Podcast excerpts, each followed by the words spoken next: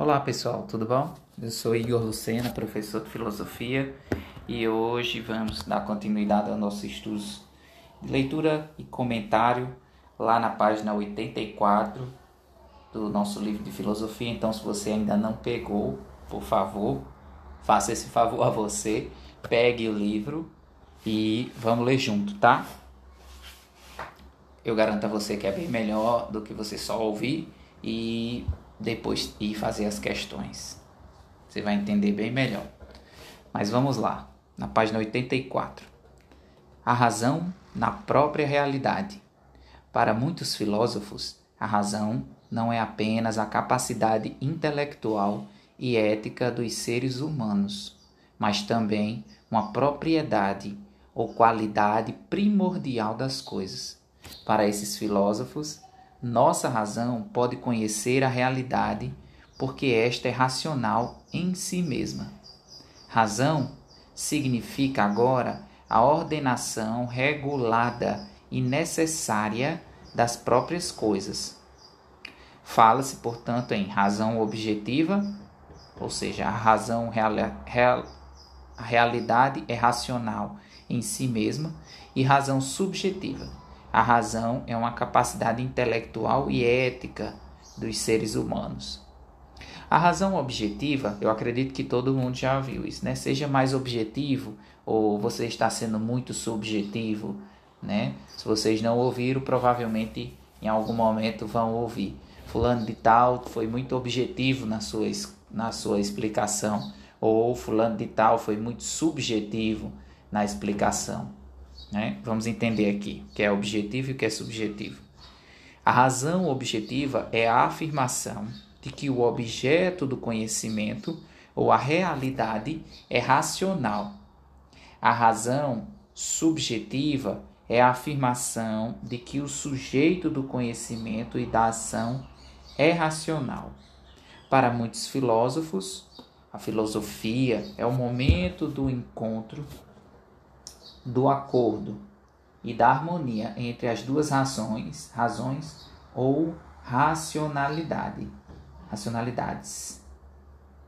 Então, é, a razão objetiva, gente, ela geralmente quando a pessoa está se diz assim, seja mais objetivo, é no sentido de ser o mais claro, o mais racional, o mais direto com relação aos interesses, aos motivos que a pessoa é, tem, certo? Então, isso tanto serve, isso tanto serve para a coisa no dia a dia, tá? No nosso cotidiano, para também é como também ela é uma necessidade, ela é uma necessidade quando você um dia, vocês um dia eu espero que forem para a universidade, lá, quando vocês forem fazer um texto ou responder qualquer questão, vocês vão ter que ser o mais objetivo, o mais claro possível, certo? O mais claro possível. Isso é uma necessidade que a gente vai aprendendo na escola. E um dia, quando vocês forem trabalhar, quanto mais objetivo e claro, melhor, certo? E essa razão subjetiva, professor, serve para quê? Ela geralmente está associada com uma parte mais de significados, tá? Então, ela, ele diz aqui, né? A razão é uma capacidade intelectual e ética, né, dos seres humanos, ou seja, que significado, que valor, né? Valor no sentido não de, de, de, de dinheiro, mas qual é o valor? Aquilo ali é valor, aquilo ali é valoroso para você ou não? Aquilo ali é importante para você ou não e por que, que ele é importante, tá? Então, como cada pessoa tem valores diferentes das outras, né? O que é valoroso para mim, ou seja, o que é importante para mim, é talvez não seja importante para vocês e vice-versa, né? Então, isso é uma razão subjetiva, ou seja, eu tenho as minhas razões subjetivas, certo? Que aí quando eu tento, quando eu explico os meus motivos, as minhas necessidades, os meus interesses, aí ela vai ficando mais objetiva, mas ela não deixa de ser uma coisa subjetiva, ou seja, particular. referente à minha perspectiva, tá? Mas vamos lá. A origem da palavra razão. Na cultura da chamada sociedade ocidental, a palavra razão origina-se de duas fontes: a palavra latina ratio e a palavra grega logos. Ambas são substantivos, derivados de dois verbos que têm um sentido muito parecido, que fazemos quando que fazemos quando medimos, juntamos, separamos, contamos e calculamos. Pensamos de modo ordenado. E que meios usamos para falar sobre essas ações? Usamos palavras. Por isso, logos, rácio ou razão significa pensar e falar ordenadamente, com medida e proporção, de modo compreensível para outros. Por isso que o professor, seus professores, não só eu, né, sempre cobrou de vocês, melhore essa letra, ajeite isso, tenha cuidado com aquilo, né? Porque a gente não escreve para si, a gente escreve para si, ou seja, eu estou tô escrevendo ou estou é, me expressando para mim, claro, primeiro, né? O meu ouvido é o, é o mais perto da minha boca, mas para os outros também. Então, por isso a necessidade da gente se expressar o máximo de vezes possível, né, com objetividade, com clareza, com racionalidade. E a gente aprende isso basicamente, basicamente na escola, né?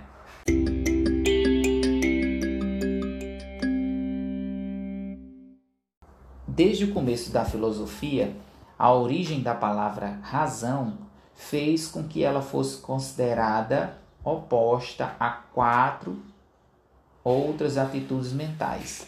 Primeiro, ao conhecimento ilusório, isto é, ao conhecimento de mera aparência das coisas, que não alcança a realidade ou a verdade delas. Para a razão, a ilusão provém de nossos costumes, de nossos preconceitos, da aceitação imediata das coisas tal como aparecem e tal como parecem ser. As ilusões criam as opiniões que variam de pessoa para pessoa e de sociedade para sociedade, formando o senso comum e os preconceitos. É daí que vem, gente, os preconceitos, tá? É quando a gente aceita aquilo ali, qualquer coisa, né? Tipo, ah, ele ele é ruim porque ele é, ele é assim. Ou ela, ela não dirige direito porque ela é desse jeito, certo? Quando a gente não sabe as reais causas das coisas, isso é uma ilusão que geralmente acaba virando preconceito. E preconceito é crime no nosso país.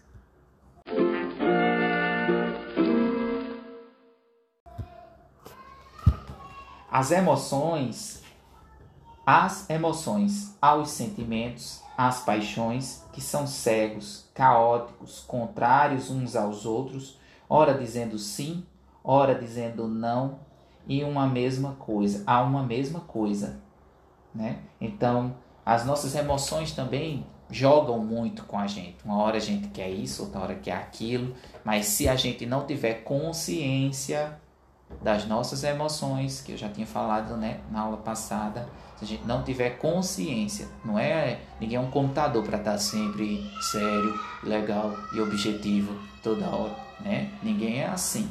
Mas a gente tem que estar consciente. Posso estar triste, posso estar com raiva, posso estar irado, mas eu tenho que ter noção do porquê que eu tô daquele jeito, certo? Porque senão não é você que está sentindo a coisa, é a coisa que está sentindo você. Ou seja, é a emoção que lhe governa, entendeu? E aí você deixa de ser você. Beleza?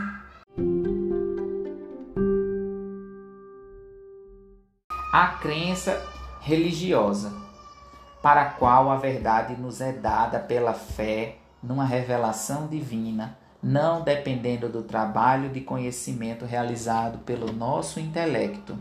A razão é oposta à revelação, e por isso os filósofos cristãos distinguem entre a luz natural, a razão, e a luz sobrenatural, a revelação. Tanto que por isso a gente aprendeu lá no capítulo 1, no capítulo, no capítulo anterior, né, que uma coisa é a verdade, outra coisa é o mito. O mito é mentira? Não. O mito é uma ilusão? Não. Ele é uma verdade revelada. Então ela vem de outro de outro plano, de outra fonte que não a razão natural, né? De você tô vendo, tô sentindo, eu entendi e é isso. Isso é uma razão objetiva, clara do mundo natural, certo? Uma revelação de me, eu sinto que é assim porque Deus ou qualquer outra entidade que a pessoa creia, né, revelou, aí é uma revelação, certo? É um mito. Ao êxtase místico dos santos, dos profetas, no qual o espírito acredita entrar em relação direta com o ser divino e participar dele, sem nenhuma intervenção nem do intelecto, nem da vontade. Pelo contrário, o êxtase místico exige um estado de rompimento com a atividade intelectual e com a vontade, ou seja, a perda da consciência da própria individualidade para entregar-se ao gozo ou ao prazer de participar do ser infinito, um conhecimento que só pode ser sentido e não pode ser expresso em pensamentos ou palavras. Isso é comum nos movimentos religiosos mais arraigados, certo? Isso tem em todo lugar do mundo, seja nas tribos, certo? Daqui da América, da África, da Europa, da Oceania, da Ásia. Isso é comum em todas as culturas. A galera entra naquele transe. Geralmente a gente vê aqui no nosso país, né? Ou nas, nas religiões é, afro, né? Ou afrodescendentes, ou, ou de origem africana, ou com influência africana, ou nas de influência indígena, ou mesmo naquelas cristãs mais mais arraigada, né? Às vezes a gente vê galera na igreja falando em línguas. Aquilo ali é um, um êxtase, né? É um pequeno êxtase que a pessoa entrou num transe ali e começou a ter contato com o infinito, né? Por isso que não dá para a gente entender, tá? Ninguém vai entender aquilo ali. Só a pessoa é que pode ter uma noção do que se passou. Às vezes tem, às vezes nem quem sentiu tem, tá? Então isso também é muito comum. É, também até mesmo na, na, já fui uma vez, né, num, numa parte católica que a galera é bem assim, mais arraigada e tal, e tem, tem esses transes e começa também a falar em línguas e tal, certo? Então isso não é só coisa dos evangélicos, tem nos católicos, tem nos indígenas, tem em todos os continentes e tem todo tipo de religião, até mesmo o objetivo maior né, das religiões, por exemplo, como o budismo ou através da yoga, que são asiáticos, né? O objetivo maior é ter essa comunhão, tá? E aí, professor, o que é que isso tem a ver com filosofia? Tem a ver que isso não é uma forma de conhecimento ordenado, claro, objetivo. Eu não posso me expressar sobre aquilo de uma maneira clara, porque nem tenho como me expressar. Tamanho é o êxtase, tão grande é a profundidade daquilo dali, certo? Então não é que a filosofia ou a ciência ou, ou a razão diga, não, isso é besteira. Não. Ele diz, tudo bem. Quem tem ou quem quer esse tipo de conhecimento, beleza. Ele só não é racional. Ele não é, não posso dizer que é irracional ou que é burro, porque isso aí seria preconceito, né? Lembrando do ponto 1. Um. mas é uma outra forma de conhecer a realidade.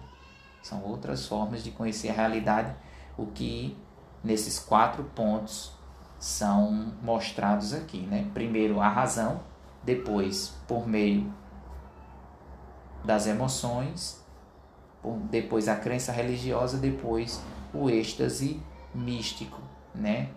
Tem essas, na verdade, o primeiro ponto não é nem a razão, é o conhecimento ilusório, né? Que é o preconceito.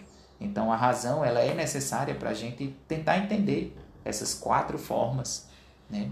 De, de entendimento do mundo, que também a gente vê o dia todo, ou todo dia, né? O dia todo não, a gente vê isso todo dia, tá? E como lidar com isso?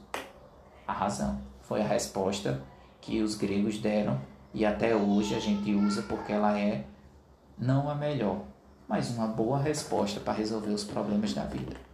Beleza? Então, por hoje é isso. Qualquer dúvida, questionamentos, por favor, coloque lá no grupo ou no privado. Tá bom? Até mais, gente. Tudo de bom.